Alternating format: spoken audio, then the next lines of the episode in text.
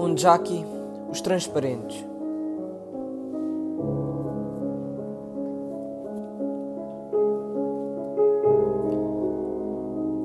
Um homem, para falar dele mesmo, fala das coisas do início, como as infâncias e as brincadeiras, as escolas e as meninas, a presença dos tugas e as independências.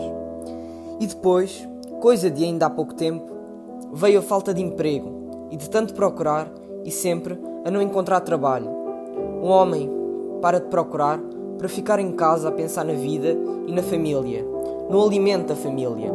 Para evitar as despesas, come menos. Um homem come menos para dar de comer aos filhos, como se fosse um passarinho.